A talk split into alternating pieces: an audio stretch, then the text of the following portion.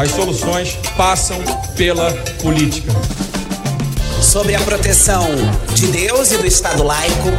Quem concorda permaneça como está e quem discorda se manifeste. Aprovado o projeto.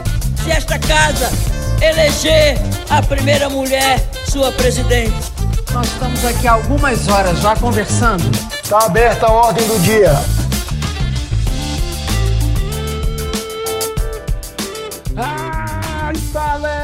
Ordem do dia. Olá, amigas, olá, amigos. Está no ar mais uma edição do podcast do blog Legislativo com apoio da Fundação Conrad Adenauer, do Movimento Voto Consciente da queridíssima Shuri, eu, cientista político Humberto Dantas, nesse dia 2 de junho de 1900 e 2023, às 18 horas e 19 minutos, tra trago até vocês da companhia maravilhosa, incrível, fantástica, sensacional dos cientistas políticos Graziella e Graziella Testa e Vitor Oliveira, maravilhoso mundo dos parlamentos. Tá bem, Grazi? Tá bem, minha filha? Tudo jóia?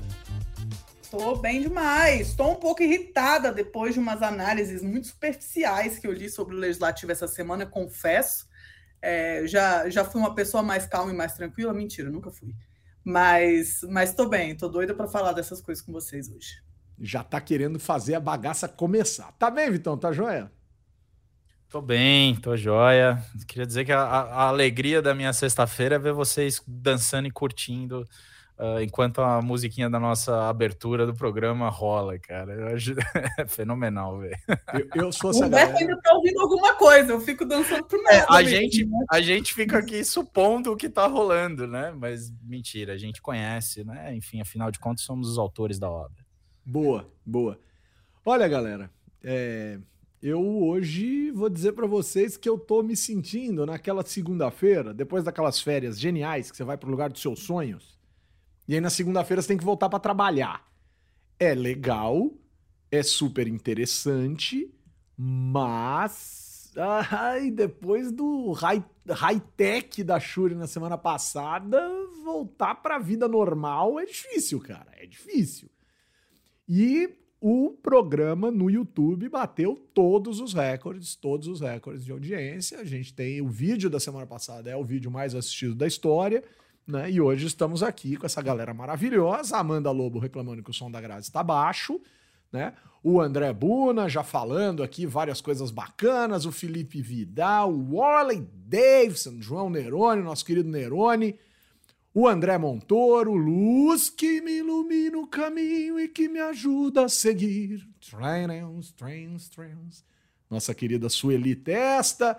Padre Adriano Ferreira Rodrigues nos abençoando aqui com sua presença e agradecemos sempre muito a presença dele aqui com a gente, o Thiago Valentim Giorgetti, o Wilson Paz. Cadê a Elis, Wilson? Cadê a Elis? E, por fim, o Anderson Santos. Então vamos que vamos, vamos dar uma começada nesse trem, porque a pauta está expressivamente avolumada né? E eu vou começar com dois pontos. Mais uma semana, se a gente considerar que no final deste mês o presidente Lula terá cumprido um oitavo de seu mandato, o que é pouco. Pensem numa pizza, se você tirar um pedaço da pizza, ainda sobra muita pizza. Então, é, tem muita coisa para acontecer e já tem uma galera assim, é, colocando coisas na conta do presidente pelo pouco tempo que ele teve. Lembrando que Bolsonaro não começou em lua de mel com o Congresso, que Dilma Rousseff não começou, sobretudo, o segundo mandato em lua de mel com o Congresso.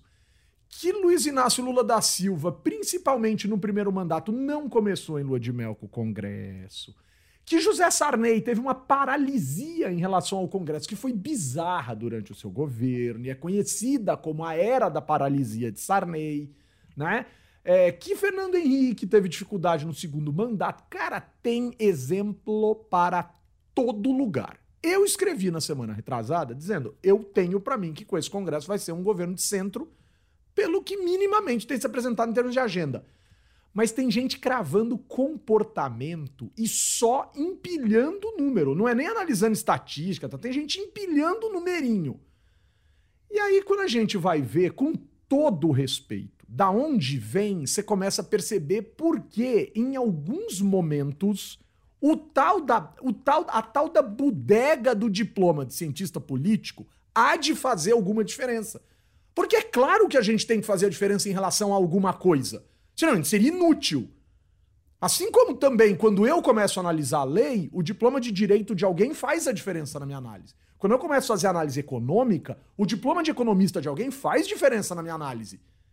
Então as pessoas deviam pelo menos ler um pouco, né? pluralizar um pouco, mas não. Empilha três estatísticas, tem que entregar o texto, e sinceramente alguns ocupam espaço, que é o famoso tatu não sobe no toco. Alguém botou o tatu lá. Mas ô gente ruim para decorar a árvore. E aí, Grazi, como é que tá o negócio? A Grazi é que tá brava com isso e eu que tô escalando. Deixa a Grazi escalar, Dantas. Não, eu me sinto super contemplada, até prefiro, Humberto, porque você tem uma Evita certa... o processo, né? eu não falei o nome de ninguém, não citei me publicação. Sinto, me sinto representada. Mas, assim, às vezes o meu diploma de cientista política só me, me faz me sentir dentro daquele quadrinho que está acontecendo, eu não sei, eu não sei. Mas da, da turma da Mônica, o clássico meme. Mas essa semana não foi tanto assim, não. Essa semana teve uma, um, alguns exageros é, no sentido de que o, o, governo nunca houve um governo tão ruim por coalizão. um pavor, um negócio assim. Calma, gente Calma, gente. É início de mandato. O, e alguém, acho que foi a Luciana, que lembrou muito bem lá no grupo, que PMDB demorou horrores para é, entrar no governo Lula a partir de. É, só foi entrar de vez no segundo mandato, né? No primeiro mandato tinha metade só do PMDB. No Fernando Henrique também não foi o PFL de cabeça com tudo. Construção de governabilidade nunca foi simples no Brasil, em lugar nenhum do mundo. Mas no Brasil nunca foi também né? Então, acho que tem, tinha, é, é uma questão de expectativa realidade. Eu não sei se as pessoas tinham a expectativa de que o Lula ia chegar. Bom, é um cara que sabe fazer, já fez antes e vai dominar. E não é assim. É uma, existe uma distância ideológica fundamental entre o presidente da República e o Congresso, né, que é um primeiro fator que tem que ser levado em conta. Tem um, um cenário nebuloso de como se constrói governabilidade, com uma com um, um chefe, vou chamar de chefe, com um chefe do legislativo super poderoso, né, e que precisa ser contrabalanceado.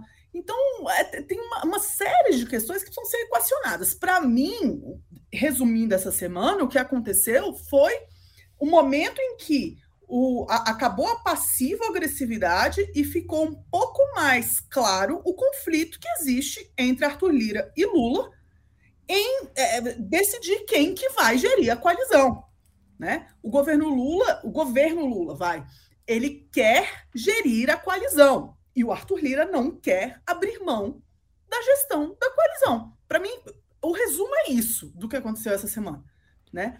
E alguém vai ter que ceder, né? E, e nesse momento, eu acho que a gente está chegando mais perto desse momento porque agora o conflito ficou aberto. A, a sensação que passa, Vitão, é que o Arthur Lira estava gostando de jogar paredão, né? que o, o, Bolsonaro não impunha resistência à forma como o Lira geria a coalizão. Muito pelo contrário, tinha lá os parceiros de dentro, inclusive do partido dele mesmo. Então, a, o diálogo, aparentemente, o diálogo, líder do governo, presidente da Câmara e ministro da Casa Civil, era um diálogo que acontecia praticamente dentro do Progressistas, né? que era um partido aliado do Bolsonaro, né? que é um partido que estava junto, tão junto que fez parte da coligação. Né? Então, a gente tem esse tipo de situação. Agora, do outro lado, parece que tem um tenista. Então, não necessariamente onde vai jogar a bolinha, a bolinha vai voltar. Né? Então, tem um pouco de né, do, do, inesperado do outro lado. E aí, o inesperado, para mim, esta semana, parece ser, de acordo com o que o Lira está transtornado, Vitão, parece ser o STF. O Lula fez um churrasco na casa dele na semana passada né? Gilmar Mendes e Alexandre de Moraes foram ao churrasco. Né? É, alguns vão questionar, outros vão dizer que é assim mesmo. Né? Uh, alguns vão dizer que sim, outros vão dizer que não, que podia, que não podia, que devia, que não devia. Eu acho que está mais no campo do, do devia ou não devia do que do podia ou não podia. Essa semana voltaram no STF com uma denúncia contra a Lira e outras existem. Ele vai ser julgado por questões da Lava Jato. Ele está sendo é, julgado por uma questão de um, do envolvimento de um assessor dele que há muito tempo atrás, 2012, salvo engano da minha parte, encontraram mais de 100 mil reais em espécie com um cara no aeroporto de Congonhas e ele tá bem chateado com isso e acha que a culpa, ou pode imaginar que a culpa seja do Lula. É, governabilidade, como nós três aqui já escrevemos em companhia de muitos autores incríveis no livro Governabilidade, é uma capacidade extraordinária de articulação em diferentes espaços, não só no legislativo, mas também no judiciário, na opinião pública, etc, etc, etc. E aí, Vitão, o, o, do outro lado tem um tenista e o STF tá sentadinho na cadeirinha ali em cima, dizendo out, uh, beneficiando um dos dois tenistas? É, eu vou querer um dia ter você de juízo quando eu for jogar tênis, porque eu quero ouvir, eu quero ver essa cena. É, mas. Cara, é engraçado, você tava. Enquanto você tava falando, eu tava pensando em várias coisas que me remeteram ao, ao livro novo do, do Limonge, né, cara? Que desgraça de, assim, tempestividade de uma publicação, né? Não adianta, o cara quando é um cientista político relevante, ele é. assim, mesmo que você não concorde com ele, a discussão que ele traz ali me traz para muitos aspectos do que está acontecendo agora, né? É, primeiro, assim, que ele tem um argumento que é o de que o arranjo da Dilma era o mesmo do Lula. Não era necessariamente a mesma coalizão, mas foi um arranjo que perdurou esse tempo todo e que já tinha acumulado diversos desgastes, inclusive da época do Lula. Né? Agora, para criar, né, como a Grazi estava falando, é, para criar esse arranjo, demorou, cara. É, é. Não é que foi assim. É que talvez tenha essa, essa experiência de, de reeleição ela faz com que a gente ache que seja normal, assim, né? Uma coisa normal do, no sentido normal é que seja uma coisa fácil, que seja uma coisa simples, quando na verdade é uma dança muito complexa, que tem pouquíssimas interações, é uma conversa completamente ineficiente no sentido de que é pior que telefone sem fio, né? Assim, é, é, tem um monte de intermediário, tem recadinho na mídia, a conversa mesmo para resolver o problema. É. Inclusive, dizem que um dos problemas da gestão da coalizão atual é porque o Lula não gosta de usar o WhatsApp, mas tudo bem. Né? É, o que é verdade, diga-se de passagem. É, aí, uma. É, exato. E aí, uma, uma loucura assim que a gente tem é, é, nesse, nesse processo é além desse assodamento, né? E, e é, na análise. É, é, tem um problema de contrafactual muito forte. Eu estava troquei umas mensagens com algumas pessoas essa semana, inclusive e tal. Eu não tô plenamente convencido de que as derrotas foram de fato. Elas, obviamente, foram derrotas né, do governo. O governo manda um negócio e perde na hora de votar, óbvio que é uma derrota. Ou tem uma. orienta de um jeito, a, a, o resultado vem de outro, óbvio que isso é uma derrota. Agora, até que ponto. Eu ainda não estou convencido de que o governo não tinha precificado já essas derrotas, no seguinte sentido: montou uma primeira coalizão, sabendo que ia ter que mudar, porque precisava fazer uns arranjos depois, porque precisava de desculpa para fazer determinadas coisas, do tipo dar mais poder para determinados atores que não eram, não são bem quistos pelos apoiadores de primeira ordem. E segundo, né, do tipo fala, pô, gente, estamos perdendo, não tem como, precisamos fazer essas coisas. Eu preciso entregar o Ministério da Saúde para o PP, porque realmente, ó, não tem o que fazer aqui. Você precisa perder para isso. Quantos e quantos casos a gente já não ouviu falar de guerras em que as pessoas que estavam liderando o processo sabiam que iam enviar a tropa e gente para morrer e tal. Cara, você sacrifica às vezes estrategicamente determinadas posições. Eu não estou falando que isso foi feito, porque eu não quero também alimentar. Acho que pior que a narrativa de que, nossa, esse é o governo pior da história em termos de articulação política, é a narrativa de, nossa, o Lula é um gênio da articulação política, antever todas as jogadas. Cara, é um processo confuso, é um processo que você aposta em algumas coisas e erra, e aí acerta. É, mas eu estou muito convencido de que eles não querem pagar o preço que o Lira, que não quiseram pagar o preço que o Lira estava cobrando e falaram, beleza, vamos perder algum pouquinho. Vamos perder um pouco. E aí você olha o número, né, que é o início dessa discussão. Você olha simplesmente o número e fala, putz, tantas derrotas, medidas provisórias caducando, sem também entender que medida provisória carro caducar não é necessariamente uma derrota né, do executivo. É, acho que tem, tem, muita, tem muito assodamento. E agora, o que também não impede a gente de fazer uma análise. Tá complicada a situação para o governo, não tá fácil, né?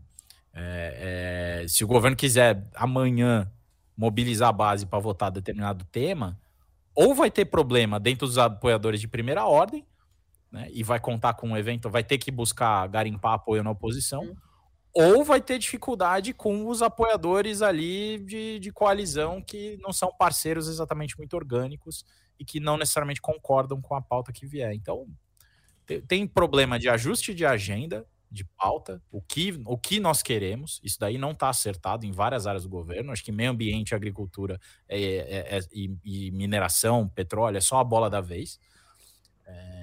Tem problema de diálogo com os parceiros de, de, desde a eleição, mas tem problema de diálogo com os parceiros que não são da eleição. E tem, obviamente, um diálogo que é vai e vem, a depender do tema, com os partidos que são de oposição, ou que atualmente são de oposição ainda, né? Agora, teve um terço, não dá para ignorar que teve um terço do PL votando com o governo faz duas semanas. Assim. Isso! Assim. E, não e dá para ignorar isso também. E não se pode ignorar que o PL já tinha dito que podia ser assim e que não teria problema, e que o Progressistas já tinha dito que era assim e que não, e que não haveria problema, e que o Progressistas se assume no Nordeste como um partido de centro-esquerda, quase.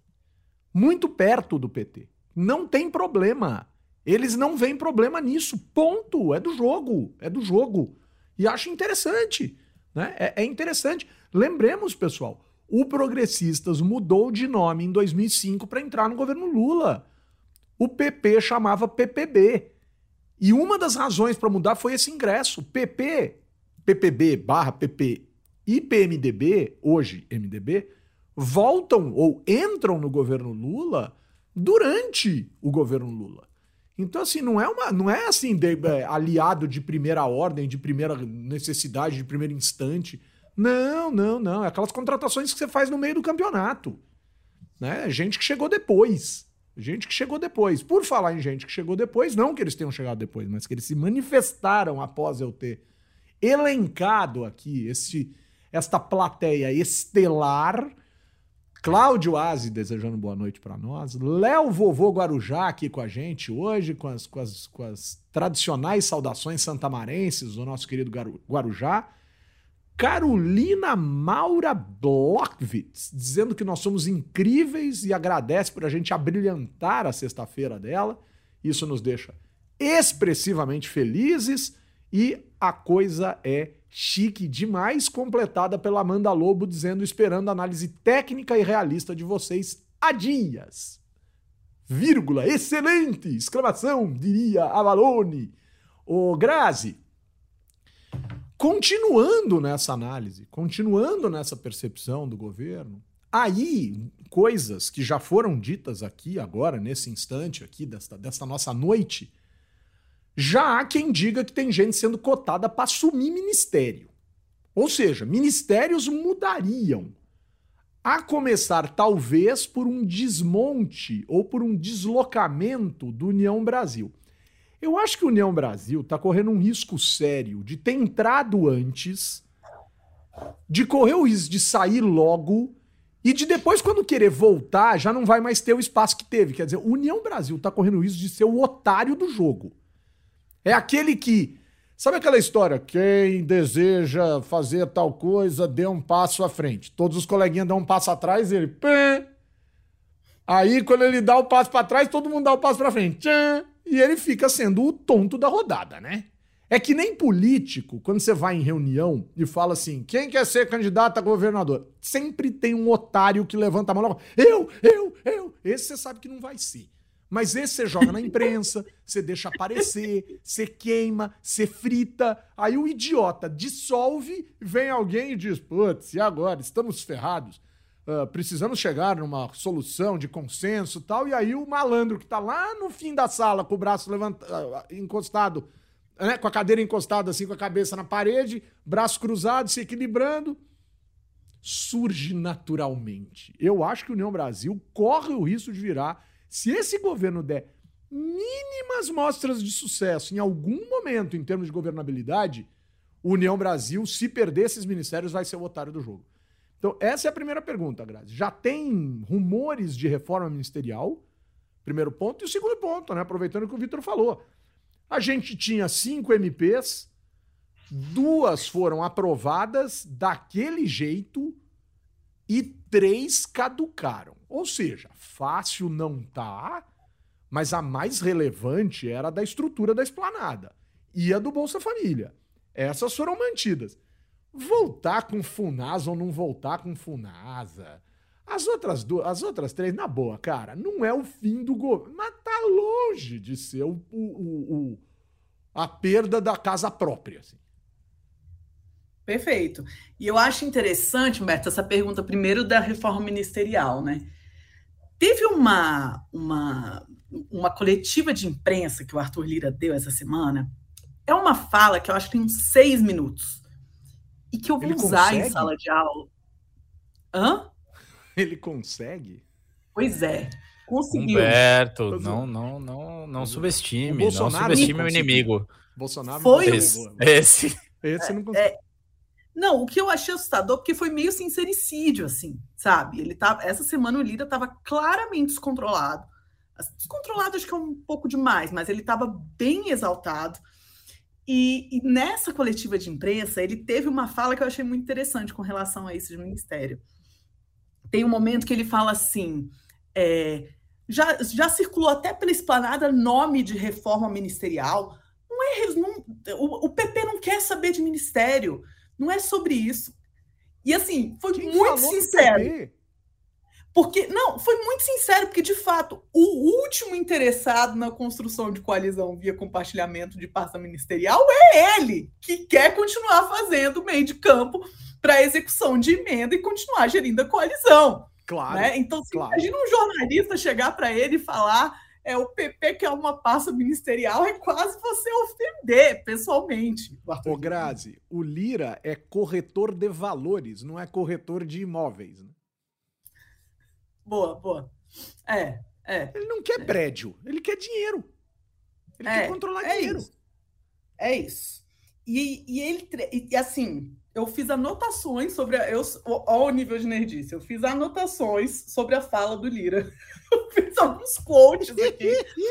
mas ele falou que. Porque, assim, Esse era o caderno de quem todo mundo colava na hora da prova, né? Na época da faculdade de Grazi. Não, não é, não, porque meu caderno é muito desestruturado, não tem assim. É difícil alguém entender o que eu estou entendendo, entendeu? Eu copiava o caderno de alguém também. É, mas ele primeiro culpa bastante o governo, né? Que o governo não se organizou, é, que não é culpa de Congresso, do Congresso, que é falta de articulação política. E aí tem dois momentos que ele fala, inclusive, em nome do Senado. Ele fala que a realidade do Congresso Nacional não é mais a mesma. Por que, que você está falando da realidade do Congresso Nacional? Você é o presidente da Câmara, né? Você pois não é o presidente do Congresso. Aí falam que E aí ele um voltou outro- a falar com o Pacheco e ele vai e fala pelo Pacheco. É com, não é pelo. É, é. Ele fala, tem uma hora que ele fala que existe uma insatisfação generalizada de deputados e senadores. Né? Então ele está falando em nome, inclusive, dos senadores. E aí, então, vamos ver se a Câmara vai dar mais um crédito para o governo. Né? A Câmara é o Arthur Lira. Né? É o Arthur Lira. Para mim, segue aquela ideia de que o Arthur Lira está segurando os braços, falando é, eu não vou deixar eles atacarem você quando todo mundo quer sair para dar uma flor. Né? Que o, o, o- Centrão é doido para ser governista, gente. Eu não, não tiro. na- ninguém tira isso da minha cabeça. Não, é Que o Centrão claro. quer ser governista. E o, e o Arthur Lira está querendo se enfiar no meio, falando que o único, só dá para passar qualquer coisa se for por mim. Né? Não, não é isso, né? Não, não é isso. Esse é que é o caso. E aí tem um- uma fala que eu achei fenomenal que ele coloca, que é assim: o presidente da Câmara é um facilitador. Ele não é líder do governo, nem líder da oposição.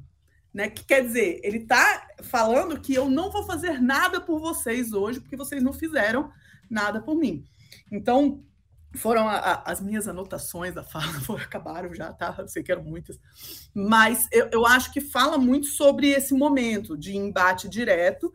E eu não sei, Humberto, se União Brasil vai ser tão assim. Grazi. O que vai. Grazi. Oi. Desculpa te interromper. Só um minutinho. Tem um, tem um, sabe aquele tan, tan, tan, tan, tan, tan, tan, tan, tan, tan.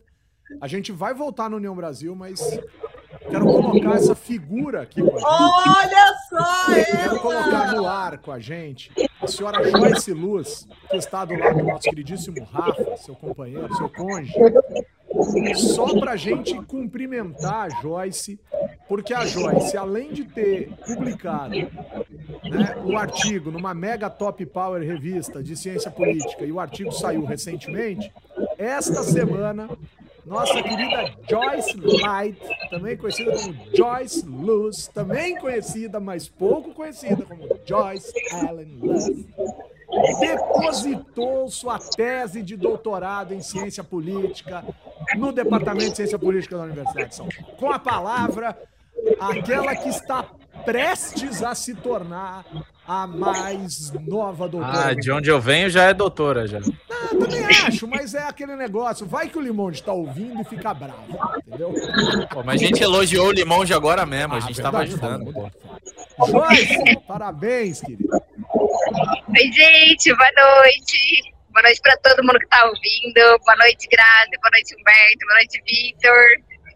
Gente, eu vou sentir saudade de ficar fazendo a tese e ouvindo podcast.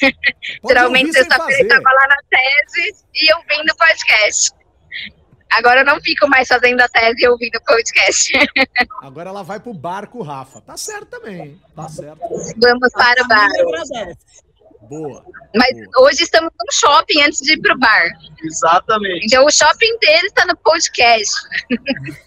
É o Shopping Jundiaí.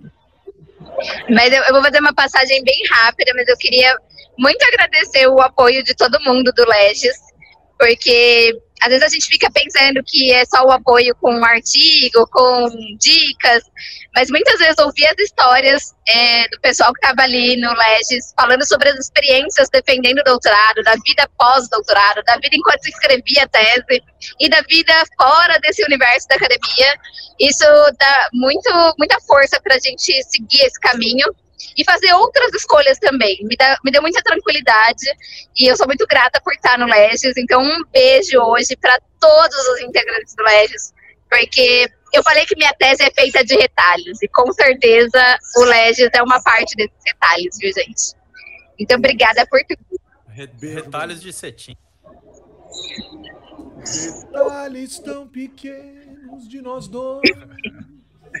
São muito grandes pra esquecer. O aumento da cantoria do Humberto. Exato. Não, valeu, Joyce. Parabéns. Eu tenho certeza que a banca vai ser simplesmente uma validação do talento, da capacidade e da relevância das coisas que você faz. É isso. É, não precisava nem ter doutorado para já ser nossa referência, né, Joyce? Então só vai, só vai ter um carimbo a mais. Boa.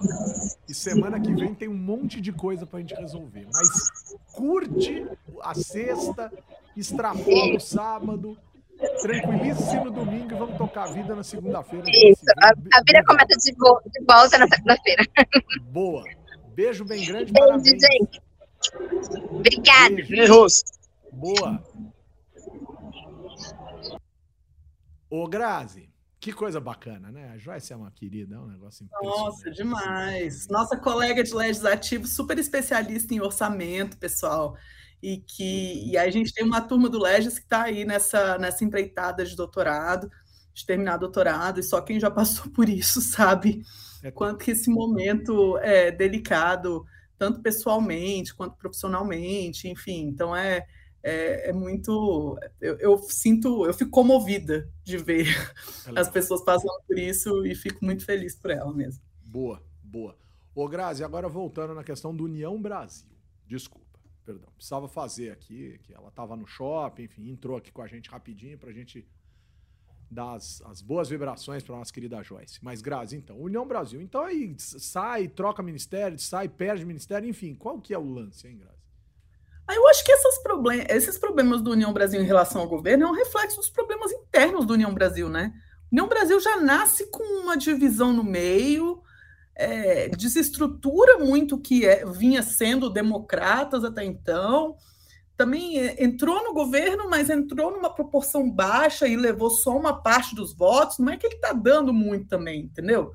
Então eu acho que é mais uma relação um pouco é, uma, uma coisa mais ficada com o governo, não é muito um namoro. Então, nesse sentido, eu não sei se ele vai sair tanto perdendo se ele ficar de fora de uma próxima coalizão, porque ele também não está entregando assim é, grandes coisas. Tá, tá, entregando a mesma coisa que o PP, que não tem pasta, sabe? Assim. Agora, sabe o que eu acho engraçado nessa relação do União Brasil? É que hoje saiu a notícia. Bom, saiu publicado no Diário Oficial da União a indicação do Cristiano Zanin como próximo ministro do STF, precisa passar pelo Senado. O Moro já está tendo priapismo né, é, anticorrupção, né, já está com aquela coisa que não acaba nunca, não cessa, já, já foi para a imprensa. Eu acho impressionante, cara, que se o Moro tivesse o tamanho político que a imprensa empresta para ele, ele era secretário-geral da ONU, né? Ele era ele era alguma coisa assim, tipo presidente do Parlamento Europeu, era um negócio fora do muito maior do que ele é, assim, muito maior do que ele é. Então, indica o Cristiano Zanin, já vão para cima do Moro, porque ele botou um Twitter e jornalista hoje, né, 90% dos jornalistas hoje só seguiam por Twitter, e aí se ele segue, o cara vai ter a sorte ou o azar de ir para manchete, e se ele não segue, ou seja, olha o jornalismo de lacraçãozinha, é tão medíocre quanto acompanhar o mundo pelas redes sociais. Então, olha, vamos, vamos aplaudir o jornalismo, porque, olha, tem duas figuras que eu acho que são muito menores do que a cobertura da imprensa são para elas, com todo respeito. De uma, eu sei que eu falo mais do que talvez seja, porque eu realmente não gosto, acho deprimente como político, que é o tal Beto. do Ciro Gomes. Você ia falar Dilma, eu entendi Dilma. Dilma não, não, a Dilma foi presidente da República. A Dilma tem uma relevância. Eu não gosto, mas a Dilma tem uma relevância expressiva na história do país. A Dilma colocou indiscutivelmente, positivo e negativamente, o nome dela na história do Brasil, e isso ninguém tira. Agora, Ciro Gomes e Sérgio Moro, olha, a imprensa compra pelo que eles é, acham que vale, mas vendem pelo que eles valem e só tomam prejuízo, cara. Então, assim, o Sérgio Moro já saiu dizendo que, que é impessoal, blá blá blá, e, e que não é impessoal a indicação, e que a indicação devia ser impessoal. É, mas quem foi lamber o Bolsonaro para ser indicado não fui eu, né?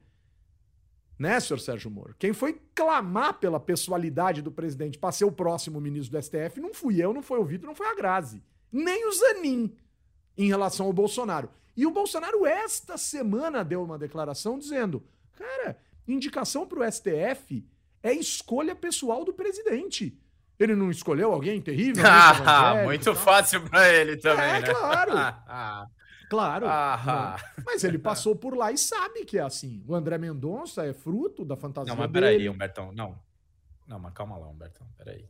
Mano, não dá para equiparar as coisas, cara. O não. Zanin foi advogado do Lula.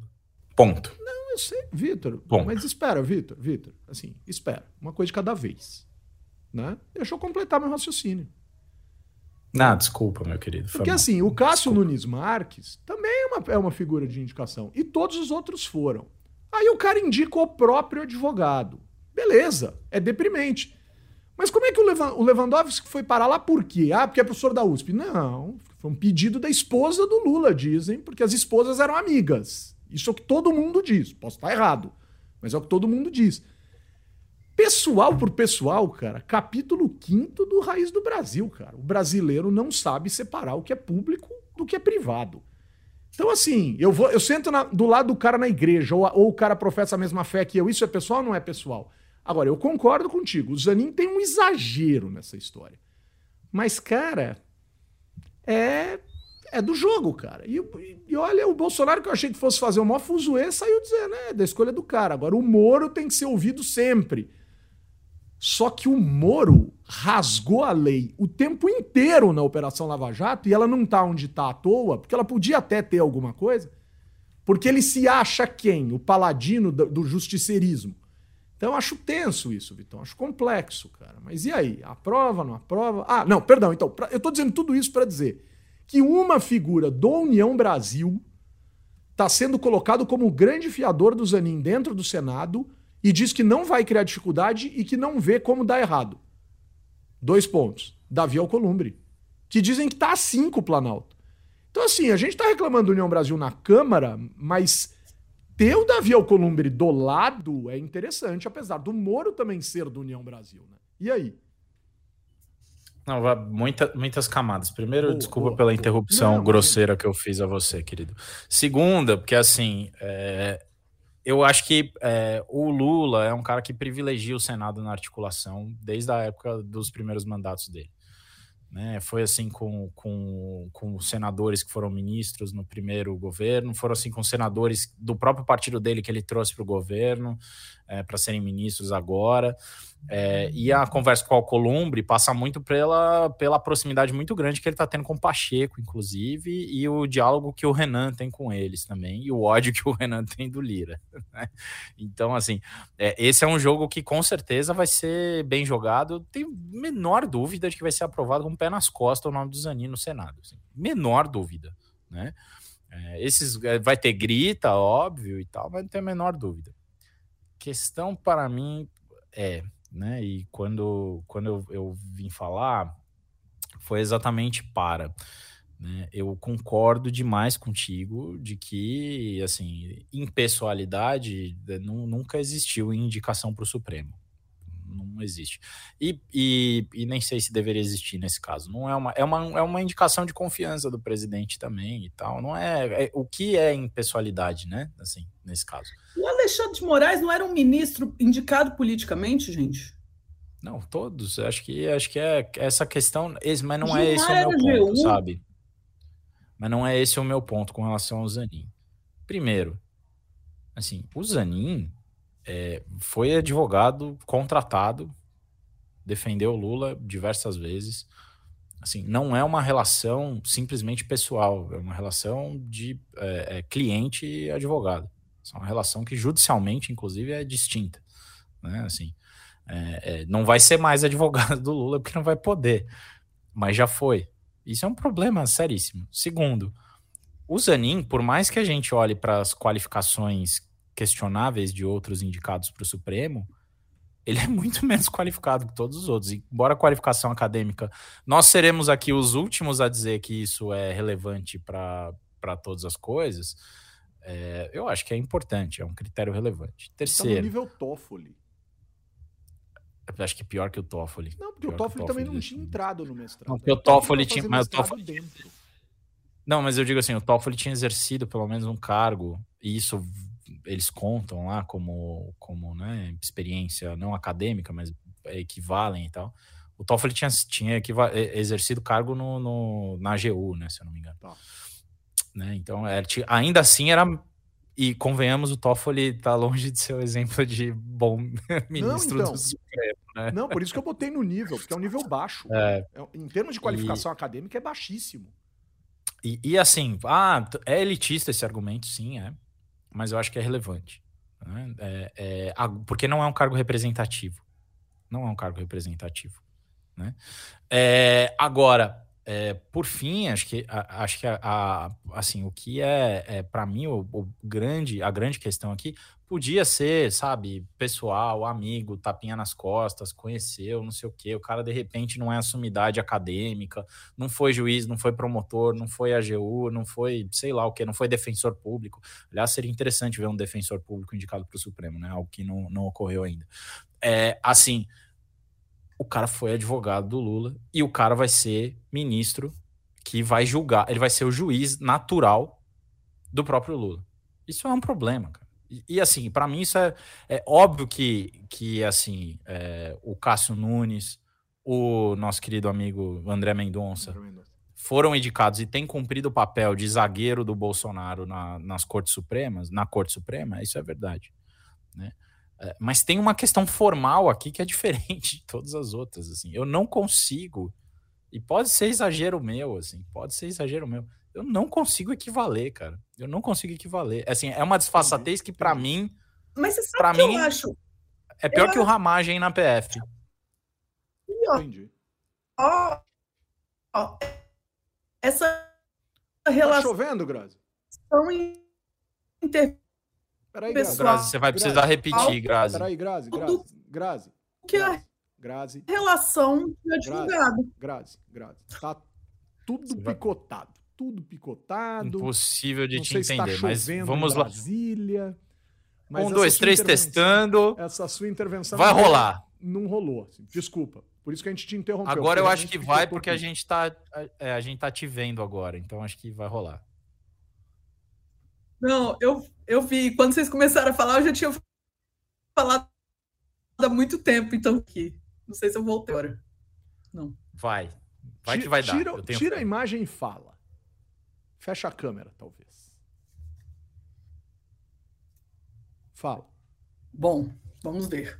Agora Não, foi.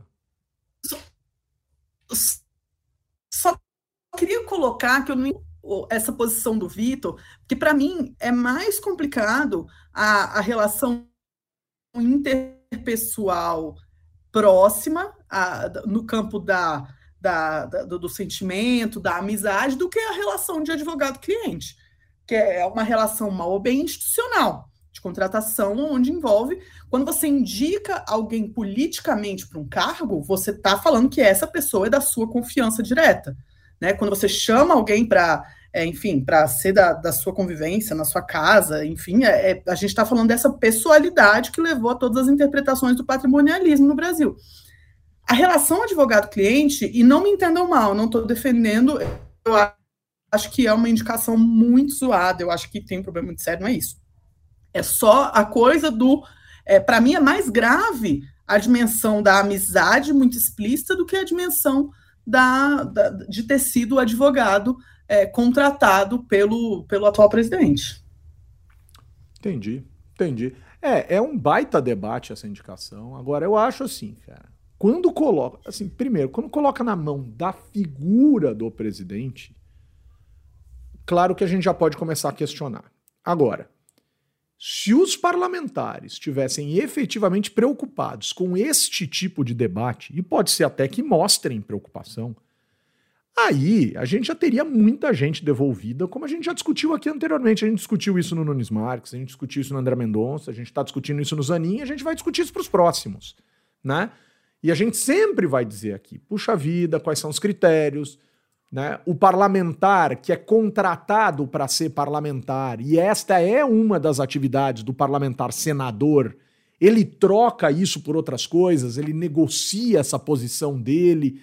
Né? Esses candidatos indicados pelos presidentes têm encontros pessoais com os senadores, vão fazer corpo a corpo no Senado, vão jantar em casa de senador. Teve aquele que morava no barco, que um desses aí indicados foi jantar na casa do cara eu acho que isso também é promíscuo. Quer dizer, a gente tem uma, um, um volume muito expressivo de gestos, atos e atitudes que nos fazem desconfiarmos de nós mesmos, porque nós desconfiamos de nós mesmos por razões óbvias, históricas, culturais, coisa do tipo. Eu acho bagulho louco, a coisa é tensa, cara. É... Vitão, queria perguntar uma coisa para você, cara, ligada ao universo das relações internacionais, sem explorar o caráter é, temático da sua graduação, mas assim, queria entender uma coisa aqui, que é a seguinte. Cara, tem certas coisas que andam meio delicadas para o governo. Uma delas, MST. MST é um tema delicado, porque é um, é, um, é um movimento próximo ao Lula, que elegeu o Lula, que ajudou o Lula, que historicamente está à esquerda com o PT e etc, etc, etc.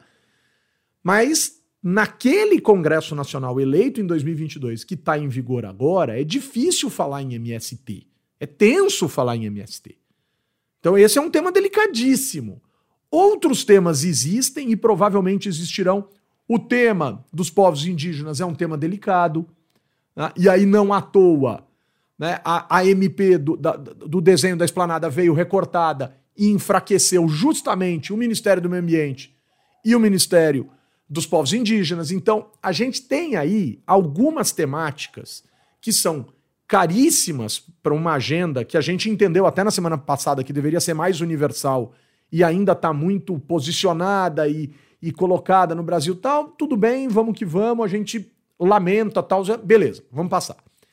Existe uma temática que é o mundo da esquerda, o comunismo, o blá blá blá, que tem um, um, um ranço bizarro, mas existe um debate importante nessa questão, que é principalmente a posição da Venezuela, que é importante para o Brasil, indiscutivelmente, por uma série de parcerias, porque é fronteira.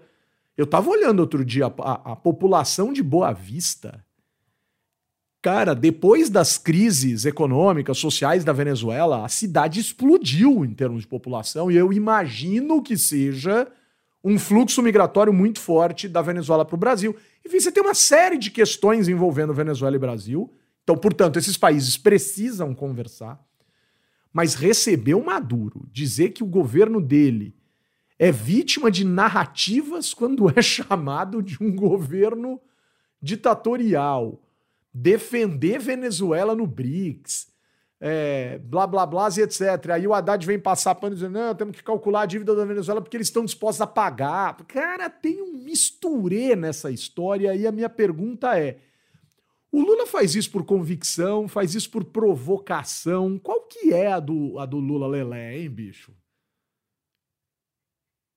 Qual que é a do Lula Lelé, né? Pois é, é difícil, é difícil chegar numa racionale, né? Assim, é, mas eu acho que tem.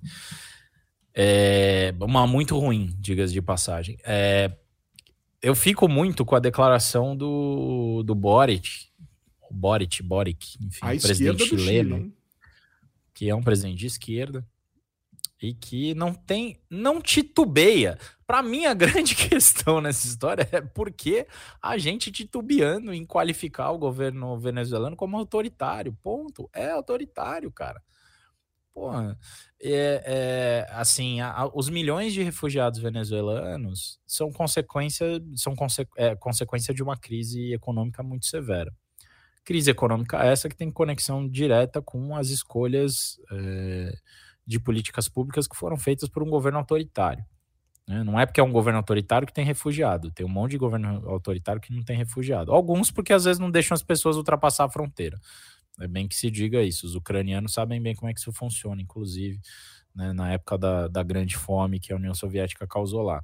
Mas o ponto é, é, é, é existe um problema muito sério na, na Venezuela de respeito a direitos humanos, que não é, obviamente, e aí vem aquele papo, ah, mas você tem que ver que a oposição na Venezuela é bicho.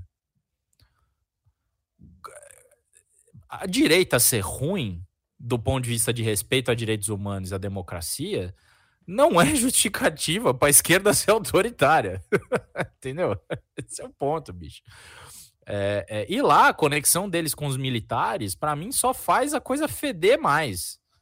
Né? O, o, o, o, que a cooptação dos militares é equivalente, ou pior, na verdade, né? Foi acho que o bolsonarismo flertou com, com, com o chavismo desse ponto de vista. Nada mais parecido com o chavismo nisso do que esse flerte é, é, autoritário político que o, o, o antigo presidente tinha com os militares. Então, assim, Além de tudo, eles causaram. Teve ali uma, uma coisa que o Stalin fez com, com o exército, né, com as forças, o exército vermelho lá na época da, da União Soviética, que foi o expurgo, né? E o Chaves fez o expurgo também na PDVSA, que é a estatal é, venezuelana que explora petróleo. Um dos motivos da crise econômica da Venezuela é porque a PDVSA foi a pique. Os caras não conseguem extrair petróleo mais porque mandaram todo, todos os técnicos embora, com, porque era isso. É, não, se não tinha alinhamento com o regime, vai embora. Então, assim, as consequências do autoritarismo na Venezuela são severas. É, o que não significa dizer que a oposição é legal, não tem nada a ver com isso, cara. Mas é, é, é, fatos são fatos. Tem uma crise de uma crise humanitária gigantesca, tem um governo autoritário, ponto. E aí, quando você tenta entender o que, que o Lula fez, assim, primeiro, tem uma parte que foi fundamental, que é, independentemente de ser um governo autoritário, as relações diplomáticas entre duas nações soberanas devem e podem existir, inclusive para tentar reverter é, a situação lá, a, a, o que for de ruim. E o governo, o que o governo Bolsonaro tinha feito, que começou no governo Temer, é bom que se diga, inclusive quando a Luísa Nunes era chanceler e depois o, o José Serra, foi terrível o que o Brasil fez. Né? Assim, agora, é, é, virar as costas para a Venezuela é errado. O que não significa aplaudir o que a Venezuela está fazendo, que foi o que o Lula fez. Né? Tem, obviamente, uma conexão muito forte com uma parte gigantesca do, do PT, né, que, que de fato pensa desse jeito, apoia e acha que é um problema simplesmente de narrativa. Né? Tem, eu tive que ouvir essa semana a gente dizendo que, que a China é, é, tem uma bases populares mais democráticas do que a, a demo, as democracias liberais do Ocidente. Meu. É, assim, é, então. E, e foi isso que rolou essa semana. Indefensável, é, e, e, e, um erro, na verdade, diplomático, assim, gigantesco. Agora, não deixa de ser um pouco a posição que o PT historicamente adotou em relação à Venezuela e segue o jogo. Vida que segue. Ô Grazi, pauta positiva hoje, Grazi? Tem pauta positiva hoje, Graziela Ah, tem, é. tem pauta positiva. Tem duas. Quais Uma delas uma delas é um tema que a gente já falou aqui algumas vezes, que era a é, se havia legitimidade numa CPI dos atos antidemocráticos e sobre como essa CPI estava, antes dela ser aprovada é, no Congresso Nacional, ela estava se desenrolando na Câmara Legislativa do Distrito Federal, né? E ela segue se desenrolando. Essa semana teve oitiva do general Heleno, e, e eu assisti boa parte da sessão, e eu acho que é uma boa notícia a forma como está se desenrolando a CPI aqui no DF, sem ninguém brigar com ninguém, sem violência, sem ninguém perder a razão, a, a coisa está sendo explorada no nível correto, né? De tentar fazer a leitura dos fatos, entender e atribuir responsabilidades. Só que é isso, né? É, só, só alcançaria a mídia se alguém saísse no braço com alguém.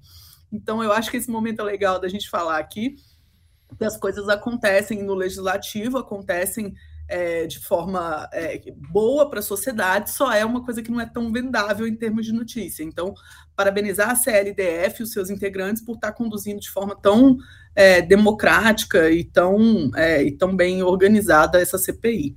Essa é a primeira boa notícia. Mas o, o, o tiozinho surtou, né? Tudo bem, ele não pirou, assim, mas ele só falou merda. Assim, dizer que não teve. Go... Eu não gosto do. Eu, eu discordo da palavra golpe, porque golpes têm líderes e aquilo que aconteceu em Brasília no dia 8 de janeiro não tinha líder. Ah, Heleno, cara, desculpa, cara. Se você pensou, pensou, pensou, pensou, e não deve ter pensado isso na hora, você deve ter ficado pensando isso muitos dias antes. Para dizer isso, definitivamente, o seu espaço na clínica de repouso precisa estar absolutamente garantido, afiançado e obrigatório. Que isso, ah, cara? Coitado do pessoal da clínica de repouso, que tá lá, às vezes a gente vem falar. Só dá uma medicada no tiozinho. Deixa os idosos lá da clínica, coitados. Haja Lexotan, gente. Ô, Beto, não, não, não, dá laranja em macieira, né? Dá, não dá. É. Pé de maçã não dá laranja. Não, mas é muito louco, né? Eu discordo da palavra golpe porque não tem um líder. Primeiro que é, é, óbvio que tem e tava dentro do lugar que você se criou a vida inteira. Os líderes são seus pares, meu velho. Os líderes são seus pares. Os líderes são os generais responsáveis pelos quartéis que tinham pessoas em lugar errado fazendo coisa errada. Porra, vamos parar de hipocrisia, vamos parar de falar o que não se entende. Os líderes do golpe de Estado que se tentou dar no Brasil, dia 8 de janeiro de 2023, são os generais que acolheram essa cambada de criminoso nas portas dos quartéis. Porra! Não ter líder. Você tá passando pano nos seus. Discurso corporativista de oitavo nível. E aí vem a pérola, que afiança isso que eu tô dizendo. Inclusive, os acampamentos eram lugares sadios. Eu não fui lá. Óbvio que deve ter ido ou passar de cartão, mas tudo bem, ninguém pode garantir. Então tá, ele não foi lá. Ele em nenhum momento passou acampamento. Até eu passei em acampamento. Porque o principal acampamento de Natal no Rio Grande do Norte era numa baita de uma avenida importante que as pessoas eram obrigadas a passar, né? Mas o, o por sinal eu queria saber se a prefeitura de São Paulo vai multar o acampamento que se criou na porta do quartel aqui, porque ali é zona azul, só para completar. E o que deve ter ficado de coisa estacionada ali, né? Eu senti uma, eu senti uma pontinha assim de, de Ressentimento. certa, é, um certo ressentimento. Agora, o, pre- o prefeito Ricardo Nunes, que será provavelmente traído pelo bolsonarismo, não é suficientemente gestor para punir quem estava na frente dos quartéis com aquilo que uma prefeitura pode punir quem tumultuou o trânsito na frente dos quartéis, né? Mas olha, falar do Ricardo Nunes, ah, eu não vou nem começar, né, bicho? Não vou nem começar. Mas olha só, Não, a gente espera o ano Eu que acho, vem. eu acho ter muito falar bom dele esse ano que vem. argumento, Humberto, de não ter liderança. O argumento do, do eh, Valdemar da Costa Neto é que ninguém pegou em armas e que é porque é um argumento que pressupõe a competência de quem tentou dar o golpe, né? Porque o fato de eles serem incompetentes não diz nada sobre as intenções deles. Teve uma intenção, só foram incompetentes. Você E pune, o- você pune a intenção, né? Total. É, é. É e a- o, o fato de você tentar matar alguém é punível. Você vai ser preso por tentativa de homicídio. Você pode não Exato. ter conseguido, mas você vai Você ser pode ter punido. usado uma arma de papel e. É, é. Você pode ter virado pro teu lado e atirado em você, enfim, né? o Agora, imbecil do, do bispo tá preso, né? É isso. É, é. Idiota. Tem um tom de ameaça, né, Humberto? Tem um tom de ameaça. Claro, Quando claro. ele fala, não teve uma liderança, é- tem um tom de ainda pode acontecer. É isso que me assusta mais na fala dele. É que militar Né, adora essa- assombrar os outros. É que Nem militar morreu só serve pra isso. Não, o É. medo, é o o medo é o que justifica. Fala, Humberto. É isso. Não, o- o- os militares gostam. É o medo, é exatamente isso. O medo justifica a existência dos caras. Então os caras vivem plantando medo na cabeça das pessoas. Vai tudo pro inferno. Vai abraçar o capeta, É, é queria- desgraçado. Queria só Eu mandar um que abraço hoje- aí pro, pro Gabriel Elias, que é nosso colega, né, cientista político, e que, junto do mandato lá do, do deputado distrital Fábio Félix, tem sido um dos grandes aí, né? é, tem sido muito atuante nessa, nessa CPI, enfim. Um abraço para ele. Boa. Perfeito. E, e aí tem uma segunda pauta positiva que a gente tem que falar hoje. Assim, né? Positiva naquelas. Eu, eu sou muito é desconfiada. É, é. O Senado aprovou ontem a lei da igualdade salarial, que foi enviada pelo governo dia 8 de março, no Dia da Mulher, já tinha passado na Câmara e agora passou no Senado. Então, em tese, agora tem uma série de, de obrigações que as empresas vão ter que prestar para poder justificar desigualdades salariais entre homem e mulher. Eu, assim, né? Para mim, essa lei tem toda a cara de, de virar uma lei que não pega, mas eu ia ficar muito feliz se eu tivesse redondamente enganada. Então, vou trazer como uma boa notícia, não vou, não vou fazer o, o, o aqui, não. Sabe o que eu acho mais louco, Grazi? Já existe na Convenção das Leis Trabalhistas disposição sobre pessoas que ocupam o mesmo cargo, mesmo, mesma função, na verdade, não o mesmo cargo, é, que tem que receber o mesmo salário. né? E esse, essa já não pegou, né?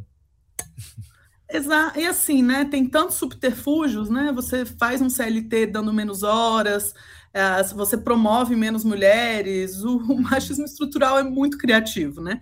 Mas, de todo modo, eu acho que é uma boa notícia, é uma ferramenta Sim. que pode ser usada aí em relações trabalhistas, eh, e, e é um, um congresso que, que denota um esforço nesse sentido, então é uma boa notícia nesse sentido. Boa, boa. O Felipe Araldi, quando eu perguntei pra Graça se estava chovendo em Brasília, porque a internet dela falhou, nos, nos atualizou aqui dizendo Climatempo informa 0% de chuva em Brasília e 55% de umidade relativa do ar. Rapaz, tá seco, hein? Grande abraço, Felipe. Alex Ramiro está aqui nós hoje também. Grande abraço para Alex Ram, né? E para o Geraldinho. E vamos que vamos para a gente fechar. Legislativo, me ajuda a te ajudar. Legislativo. Duas coisas me chamam a atenção no Legislativo Me Ajuda a Te Ajudar dessa semana. Arthur Lira disse hoje que ninguém precisa ir à Câmara dos Deputados semana que vem, o povo está liberado. Lembrando que a gente tem um feriado na quinta. Né? Claro que talvez se ele tivesse efetivamente preocupado com alguma coisa de funcionamento do Congresso tal. Claro, ninguém está dizendo que o deputado não vai trabalhar. Os caras vão para as bases, é difícil a vida, tudo isso a gente sabe.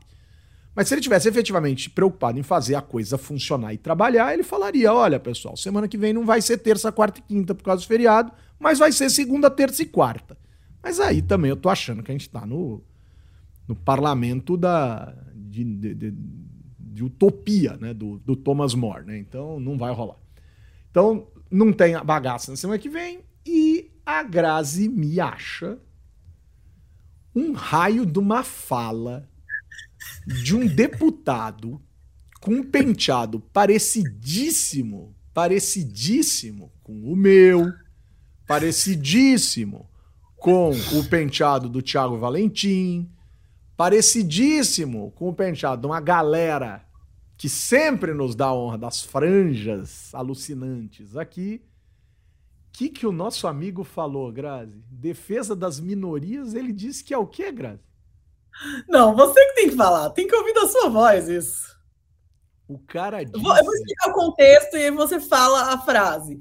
É, lá pela madrugada estava a discussão da MP da reestruturação dos ministérios, e dentro das competências do Ministério dos Direitos Humanos tinha um rol de, é, de grupos que deveriam ser assistidos, enfim, deveriam ser é, incluídos nas atividades do Ministério dos Direitos Humanos. E aí a, a, oposição bolsonarista estava muito, muito preocupada com ser um rol taxativo que só ia defender os LGBTs e, e, os, e as mulheres e ia deixar de fora todo o resto da população que também é humana, né? E começou a chamar de rol taxativo. E aí, uma e meia da manhã, começa a se falar de tirar o termo gênero, de aquela pataquada do ano passado, até que venha a grande pérola desse deputado que não merece ser nomeado. Eu, eu vou colocar aqui, eu vou botar a fala do sujeito aqui. Olha só. Olha o que o sujeito vai dizer. Vamos lá. Magna, que ela é a nossa lei maior. Lá no artigo 15, está claro, no inciso terceiro, criar distinções entre brasileiros ou preferências entre si. Eu sou careca. Cadê? Não tá aqui não. Eu sou careca. Cadê eu aí? E aí ele inclui umas pessoas que precisam sim ser incluídas nestes, nestas discussões, porque ele fala assim, por exemplo, cadê os anões? Então, esse cara, esse asno, essa mula sem cabeça, acha que careca é tão minoria em termos de representatividade, em termos de acesso, em termos de cidadania, quanto os anões. Você tá de brincadeira comigo, né, deputado? Eu e os LGBTs. E os LGBTs, os... e os negros, e as mulheres. Sim, todos os outros que estavam naquele rol. Deputadozinho do PL, né? Essa galera que se elege fazendo propaganda em porta de quartel. É isso aí, cara. É isso aí. Lembra que a gente falou? Ativista de porta de quartel? Isso aí representa esse tipo. Que abre a boca para falar o que vem na cabeça. O Magno Malta, outro dia, não tava falando? Que é, ó, olha o nível. O Magno Malta reclamou, dizendo: porra, esse negócio do Vini Júnior tá enchendo o saco. Era contra. E dizendo que ninguém defendia o direito dos macacos que estavam sendo ofendidos por estarem sendo usados nas declarações racistas. Quer dizer, o nível da estupidez humana e criminosa, em muitos casos, ultrapassa qualquer limite. Qualquer limite. Então, ao nosso amigo que acha que calvície é minoria, meu amigo, se você não gosta da sua calvície, não vai fazer que nem o Marco Feliciano, que fez o povo brasileiro pagar o sorriso dele. Mas planta grama nessa sua cabeça, velho. Bota aí, usa peruca, planta grama. Né? Planta. É horrível o cabelo do Feliciano. Eu cruzei essa semana com ele na câmera. Que, que desastre, meu Deus do céu. Ah, que desastre. Mas, Grazi, o cara que tem. O cara queria ser o, ele queria ser o Caio Castro, virou uma vassoura. Pô, é. tem uns implantes que ficam legais. Tem uma galera que faz implante Não, que fica a, natural. Na real, hoje em dia é tão comum que a gente nem sabe quem fez implante. É, é. Ou transplante, na verdade. Queria deixar bem claro é, que logo mais você. É. Olha, vamos encerrar aqui dando uma boa noite pro Caio Melo, que encontrou o Vitor no meio da rua. Né? Vamos deixar um abração aqui para Elisa Oliveira, que estava fazendo falta aqui, fazendo declarações de amor ao Wilson. Que coisa linda aqui no nosso timeline né? Coisa mais maravilhosa do mundo. E eu vou terminar juntando um monte de coisa numa só para dizer, ó, galera que tá na fila da cassação ou que tá com medo de ser caçada. Carla Zambelli, Sérgio Moro, Rogério Marinho, tá muito, tá muito na balança para direita, mas que, que estão correndo risco estão. Então, primeiro ponto, galera tá com medo. Fernando Collor teve a pena decidida, não são aqueles tais 30 anos, óbvio que não são, porque deram uma aliviada num dos crimes, mas pegou ali 8 anos e 10 meses, cabe recurso em liberdade, mas é em regime fechado, vamos ver se ele cumpre. Eu tenho para mim que ninguém vai ver o Collor na jaula, mais paciência. E, em contrapartida, a justiça anulou uma das, uma das penas ao senhor Eduardo Cunha. Então, deixemos isso bem claro. O Lira acuado pela justiça, né? E saiu uma estatística dizendo que este ano o TSE já caçou um deputado a cada duas semanas. Dois federais, Marcelo Crivella e Deltan Dallagnol, e sete estaduais e todos os sete estaduais por questões relacionadas à cota de gênero. E eu continuo ouvindo de política, né? Porque é difícil trazer a mulher, convencer a mulher. Não é difícil. Elas querem. Basta vocês tratarem da forma como qualquer ser humano tem que ser tratado numa lógica competitiva. Com respeito, com um pouco de igualdade, com oportunidade, com treinamento, com preparo, no longo prazo que vocês chegam. E longo prazo não é daqui a 20 anos. Longo prazo é para a próxima eleição. Então, o partido que quiser fazer uma coisa séria, séria, 40% das filiações partidárias no Brasil são femininas. Então, nem venham me dizer que não tem mulher. Então, tem. Prepara. Começa agora, ó. Julho de 2023 a julho de 2024. Treinem capacitem, orientem e procurem com um pouco mais de boa vontade, porque tem muita gente, muita gente boa. Financiem a campanha. Oi? Financia, Financia a campanha também. bota é? dinheiro, vocês vão ver, vocês vão ver, vocês vão ver que dá certo. Cambada, cambada de maluco. É... É que eu queria falar de mais um trequinho. Ai, vai, vambora, estamos aqui já. Bora, bora. É que a Espanha dissolveu o parlamento. A esquerda espanhola perdeu as eleições locais. A direita cresceu bastante na Espanha. A gente está vendo, né, Espanha? Tá dando para perceber. Né? Tem rumores de que alguns discursos um pouco é, fora da... Argentina também, né? Argentina também. E aí, o que, que acontece? Quando, quando a, um partido perde a sustentação num, num regime parlamentarista, claro, de, Falar em parlamentarismo, assim, parlamentarismo é que nem dizer presidencialismo. Cada um tem seus desenhos institucionais, né, que dão características XYZ a certas coisas. Mas uma das prerrogativas, o primeiro-ministro dissolve o parlamento, convoca eleições, essas eleições reorganizam as forças dentro do parlamento e esse novo parlamento constrói a coalizão para a ascensão do próximo primeiro-ministro. Me corrijam se eu estiver errado, mas é mais ou menos isso. A Espanha deu início a esse processo, lembrando que desde que a Espanha perdeu aquela bipolarização mais sólida de PSOE e PP, com a existência de novos partidos com bancadas mais expressivas, tem sido muito difícil montar a coalizão na Espanha. Muito difícil. Né? Tiveram até que apelar aí recentemente para detalhes da regra em que o rei podia pedir para alguém tentar montar governo, enfim. Aí o negócio já. O André Montoro, como bom tucano que é, já anunciou aqui. Falou em parlamentarismo, tá me chamando. Como bom tucano, eu diria, como o último. É igual o Beetlejuice. Você fala parlamentarismo duas vezes, aparece Parece um três tucano para falar. É impressionante. é impressionante. Aliás, essa semana, o que eu mais tive que responder foi a seguinte pergunta: O Brasil já é, na prática, eh, semi-parlamentarista? Semi ou semi-presidencialista? Que na verdade são duas coisas diferentes, né? Mas enfim. Meu Deus do céu. Boa. Graziela Tess. Me dá um abraço virtual. Opa, dou demais. Essa semana tem um abraço virtual especial para dar para a Ana e para Marcela, que receberam a gente com o maior carinho semana passada lá na Shure e, e fizeram é, a, a, nossa tarde ser muito gostosa e ser. Para nossa alegria. Para nossa alegria, exatamente. E o Kadok também, que, que foi responsável por aquele som show de bola que vocês ouviram. E também tenho três abraços virtuais para as nossas ouvintes, que é a Amanda Lobo, que está sempre aqui com a gente, então um grande abraço para Amanda Lobo. A Carolina Blockwitz, que essa semana apareceu aqui também, um grande abraço. E a Clarissa Leão, que o Cláudio está falando que é muito nossa fã, então um abraço para essas nossas três ouvintes. Que é noiva dele, olha que legal. A Clarissa Lyons é noiva do Cláudio Assi, olha que legal. Bacana, bacana. Alguma dica, Grazi?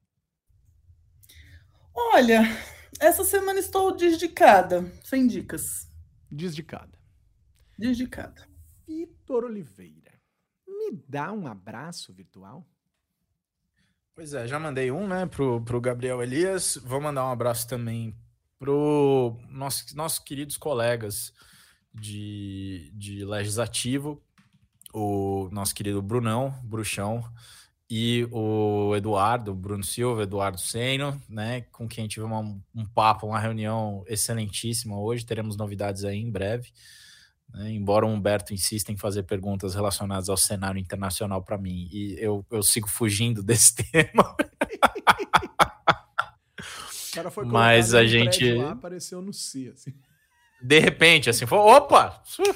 Na janelinha. Mas é, é, não, mas é isso. Foi, foi um papo muito bom e, e, acho que coisas, coisas boas saíram dessa, dessa conversa.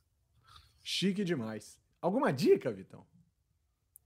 Não, tô ruim de dica, Humbertão. Esse, esse fim de semana a dica. Ah, é, bom, esse fim de semana eu vou. Amanhã, que eu dei de presente para minha mãe no Dia das Mães, o show do Lulu Santos, que oh. será amanhã na cidade de São Paulo. Né? Eu sou ou assim, eu não acho o Lulu Santos nenhum gênio, mas ele é incrível. O, o cara não precisa ser um gênio para ser incrível, né? E então, assim, vou ficar muito feliz aí. E minha mãe, que é fanzoca de carteirinha, ela tinha dois, duas, dois músicos que minha mãe gostava muito, a Rita Lee e o Lulu Santos. Infelizmente não deu para ir no show da Rita Lee, mas no Lulu a gente vai. Boa, Vitão. Boa, Vitão. Sensacional. Olha, pessoal, quero deixar alguns abraços virtuais deixar o primeiro abraço virtual para minha senhora, né? Que voltou depois de uma temporada de duas semanas no estrangeiro. É o amor! É, é sensacional. Então, para Karina, que não nos ouve, mas eu estou registrando aqui, porque eu estava com saudades, né? Quero deixar um abraço virtual muito especial para essas duas figuras aqui, com quem fui ao estádio do Morumbi no dia certo né? Ganhamos do Goiás de 2 a 1 Foi difícil, mas rolou. Mas quinta-feira era melhor não ter lembrado, né? Mas eu sei porque o São Paulo jogou mal ontem. Porque o mascote que foi pro estádio era um mascote do mal, né? Então não rolou. Né? Então, paciência. Nunca tinha vestido a camisa e parece. E pra Yara também, né? É, pra Yara também, que teve com a gente.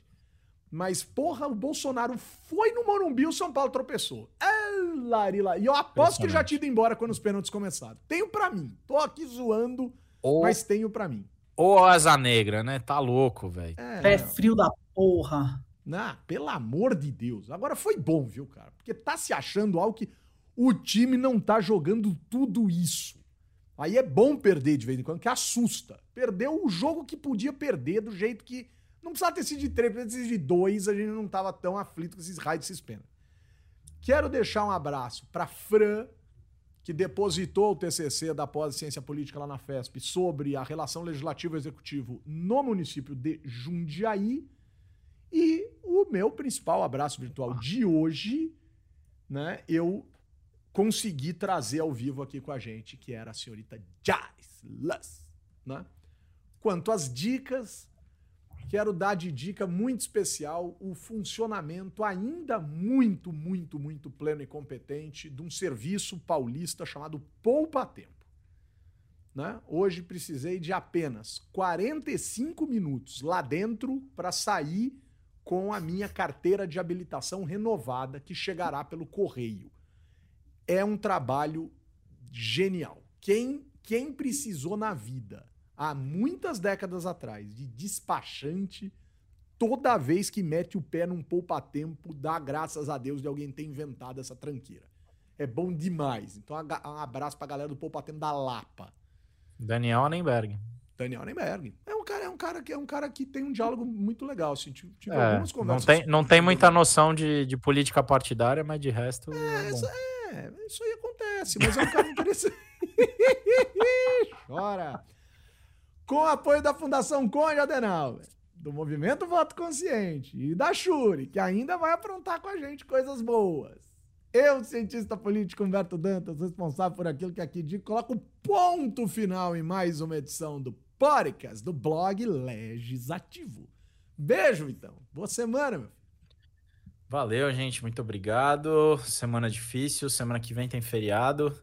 Vai ser mais difícil ainda, porque as, as entregas continuam as mesmas, só tem menos dia para fazer. E é isso. Até a semana que vem. corre o risco da gente inventar alguma agenda diferente na semana que vem para não precisar trabalhar na sexta. Beijo, Grazi. Beijo, meus queridos. Um ótimo fim de semana para vocês e a gente se vê semana que vem. Ô, ô Grazi, esse, esse controle remoto que você ativou é do ventilador ou é do ar-condicionado? Eu tô ar-condicionado. Gente chique é outra.